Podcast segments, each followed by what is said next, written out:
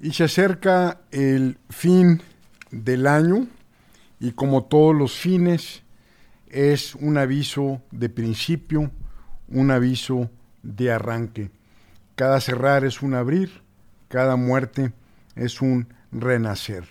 Y para renacer hay que morir un poco, hay que morir a nuestra vieja versión de nosotros mismos y de eso quiero hablar porque sí, es uno de mis temas favoritos. Está muy ligado a la estrategia. La estrategia en una compañía, en un país, a nivel personal, de un individuo, la estrategia demanda renuncia, la ley del sacrificio. Los no definen a los sís. La estrategia es como la dieta.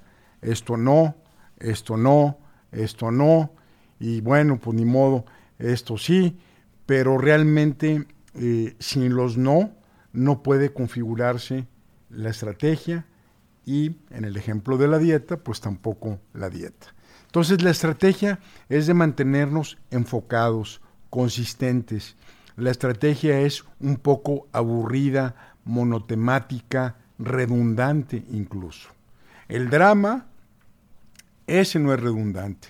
La variabilidad, eh, la excitación, eh, la novedad del día, la sopa del día, etcétera, pues eso eh, estimula los sentidos, puede ser tener tintes manipuladores o manipulativos, dependiendo del objeto y el sujeto, pero al final de cuentas la cristalización la consistencia, la ejecución son los que hacen algo. La estrategia, en términos rancheros, en términos llanos, es lo que haces todos los días.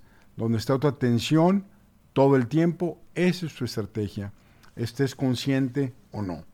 Entonces, para el 2021, que se antoja como decir, bueno, pues vamos a reponer el tiempo, o vamos a capitalizar lo que hemos aprendido, vamos a detonar todo lo que acumulamos.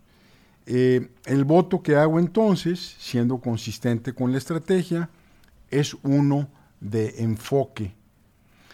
Eh, estamos saturados, sobreestimulados, sobreinvertidos y muchos agotados.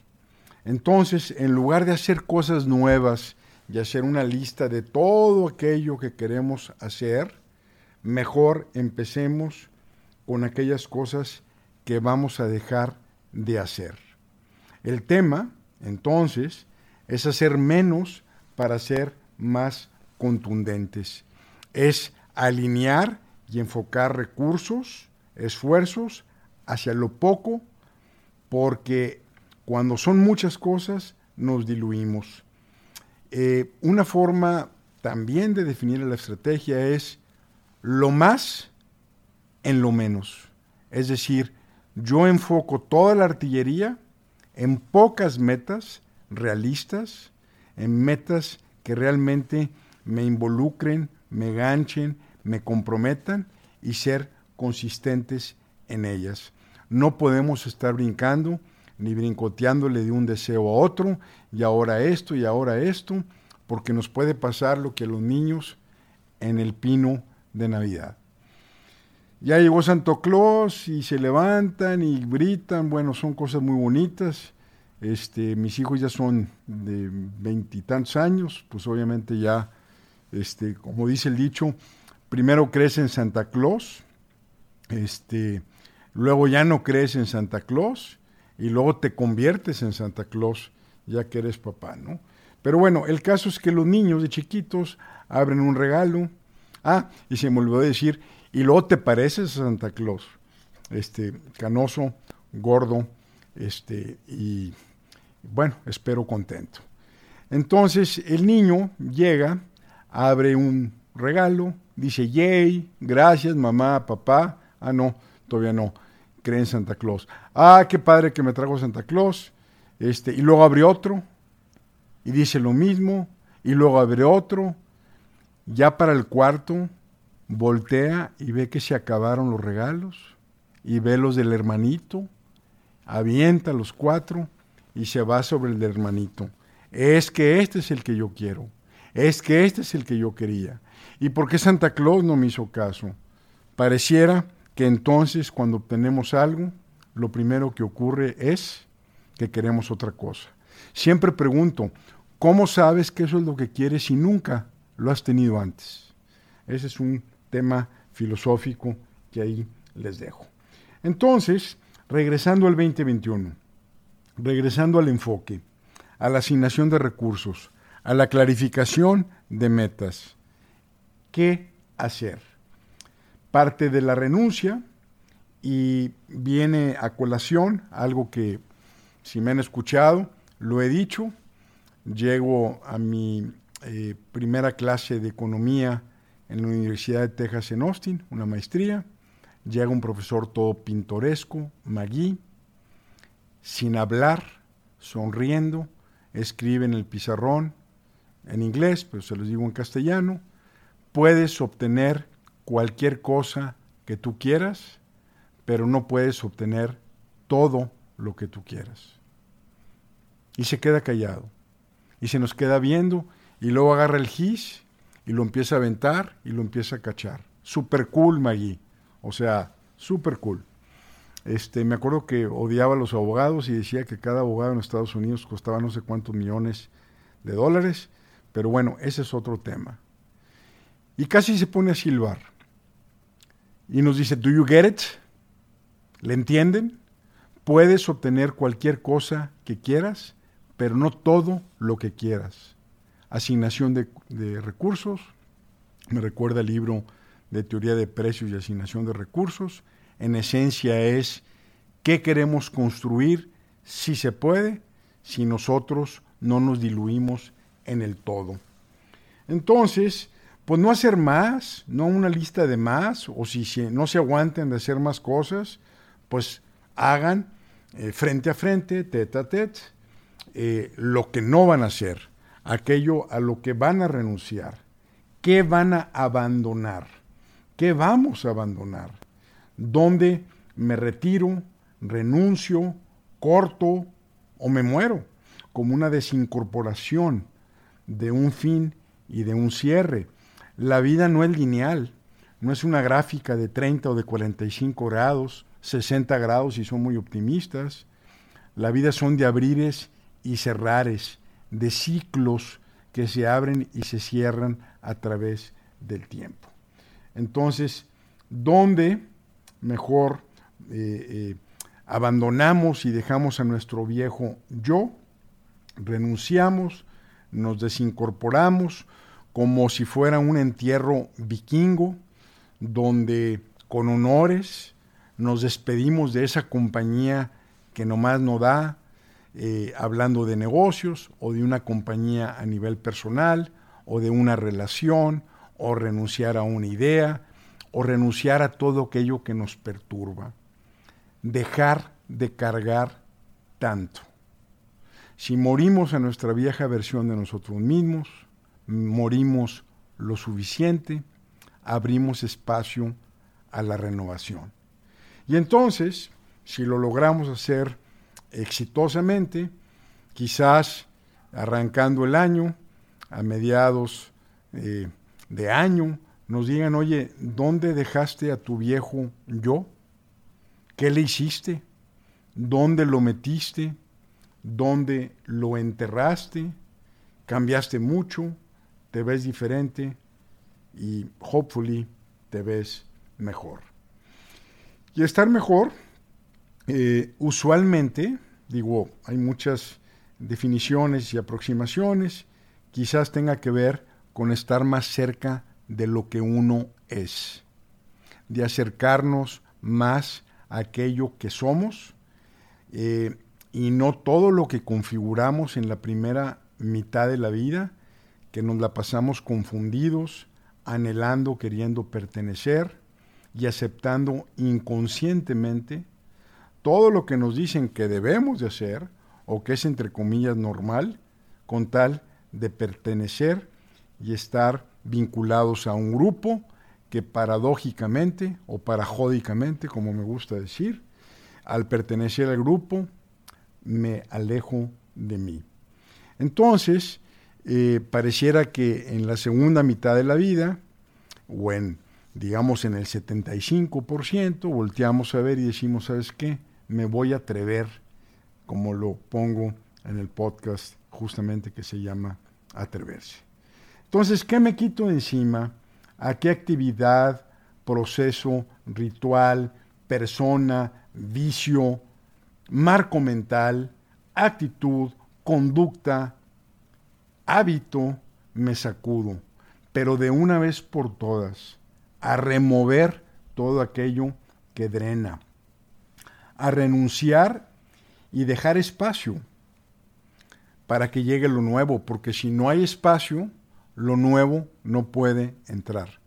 Es como una mesa, como la que tengo aquí, llena de libros, este, llena de cuadernos, eh, algunas tazas de café, una topo chico ahí abandonada, este, té verde, una perrier, una copita de vino, este, pero pues obviamente tengo una cena de Navidad frente a mí, este, pues tengo que quitar para que llegue lo nuevo, quitar, remover, para que entonces el espacio cósmicamente atraiga a lo nuevo que no, cuando quiere llegar, no, no sabe dónde, dónde entrar porque simplemente no hay espacio. También, en lugar de llenarme de ideas, cosas, personas que me hacen pesado, negativo, amargoso, lento, que me quitan la paz, mejor llenarme de energía ligera y flexible. La visión de ser flexible y estar ligero. También, ¿por qué no dejo de culpar a otros, a la situación, a mis genes, a mis papás, a mis hermanos, a mis amigos, a esta sociedad X, Z, Y, W, al maltrato? No, donde estamos con lo que tenemos, aquí y ahora no esperar una condición para entonces, sino el entonces es hoy. Dejar de culpar, hacerse responsable, donde estoy, con lo que tengo. Ir cerrando, quizás haya que morir lo suficiente para podernos renovar. Renacer implica definitivamente una forma de muerte. Renacernos, replantearnos, reinventarnos, tiene que haber una ceremonia digna, sin eh, culpar, de decir me despido, con amor, con aprecio, pero me despido. Ahí nos vemos. Aferrarse mata. Cerrar un negocio que no ha dado por mucho tiempo, pues hay que hacerlo porque está atorando recursos. Este, eh, desinvertir, alejarse eh, y de alguna manera eh, alejarnos también del infierno dantesco que es sobre todo repetición. Nietzsche lo decía también, el infierno es repetición, la redundancia, la eternidad. Hell is repetition. Y lo mismo lleva a donde siempre. O, jugando con las palabras, lo de siempre lleva a donde mismo. Entonces, a lo que me refiero es una disposición hacia morir eh, a nuestra vieja versión, atrevernos a vivir varias vidas en una se vale. No es como ya decidí hacer esto, no, podemos reinventarnos, podemos atrevernos a explorar diferentes este, iteraciones de nosotros mismos, porque solamente nos conocemos cuando nos exponemos, cuando nos atrevemos cuando llegamos a la zona que nos genera cierto disconfort, como eh, aventarnos a, entonces conocernos. Bueno, este, eh, hay un ejemplo medio dramático de los budistas tibetanos que, después del bardó, cuando muere una persona, el bardó es un proceso fantástico que luego hago un podcast de todo lo que ocurre en el proceso de despedirse del mundo terrenal, pero una vez que lo logran, si las almas superan el bardó, el libro tibetano de los muertos, este, agarran en algunas partes del Tíbet, aunque ya está bien golpeado ahí por China, pero agarran eh, el cuerpo, se van a la montaña y a machetazos lo mutilan, haciendo un llamado a los buitres para que se coman el cadáver y empiece el ciclo de la vida.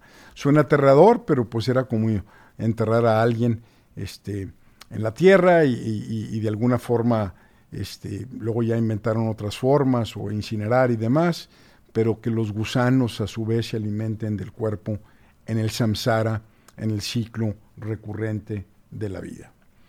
Eh, un héroe es aquel que rompe con la maldición. Un héroe es aquel que se niega a ser víctima.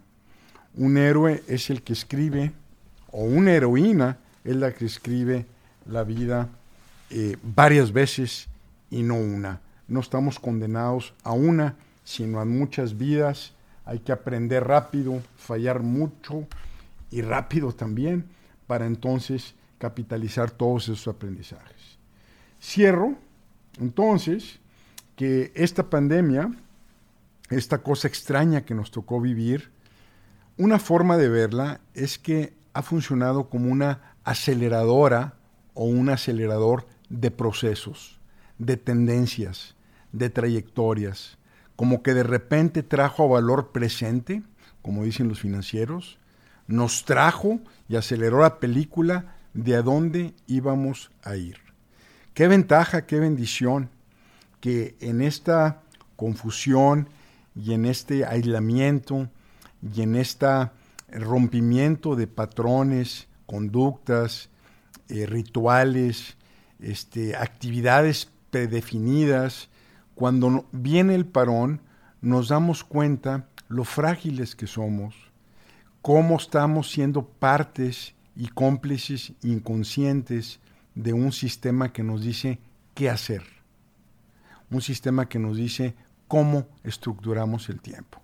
Y de repente, bolas, nos llega una nueva forma de reestructurarnos, tenemos que renegociarnos a nosotros mismos, los límites de intimidad, los espacios y, bueno, todos los enfrentamientos que a nivel individual hemos tenido todos, cada quien en su trinchera, de cómo nos ha enfrentado a mundos impresionantes.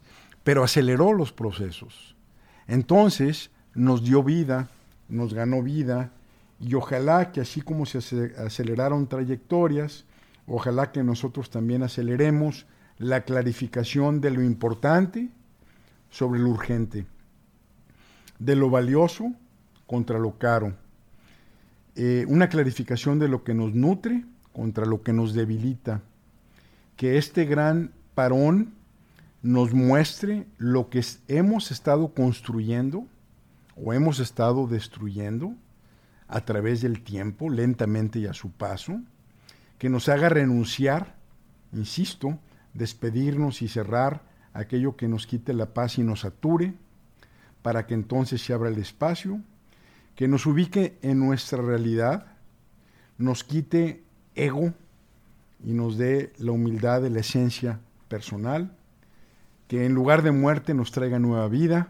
real y finalmente y que la muerte sirva para la renovación, que salgamos fortalecidos, no debilitados, no como víctimas, donde estamos con lo que tenemos, evolucionados y enfrentando y abrazando a los nuevos problemas, porque no hay más atore, no hay atore más grande que estar con los mismos problemas de siempre.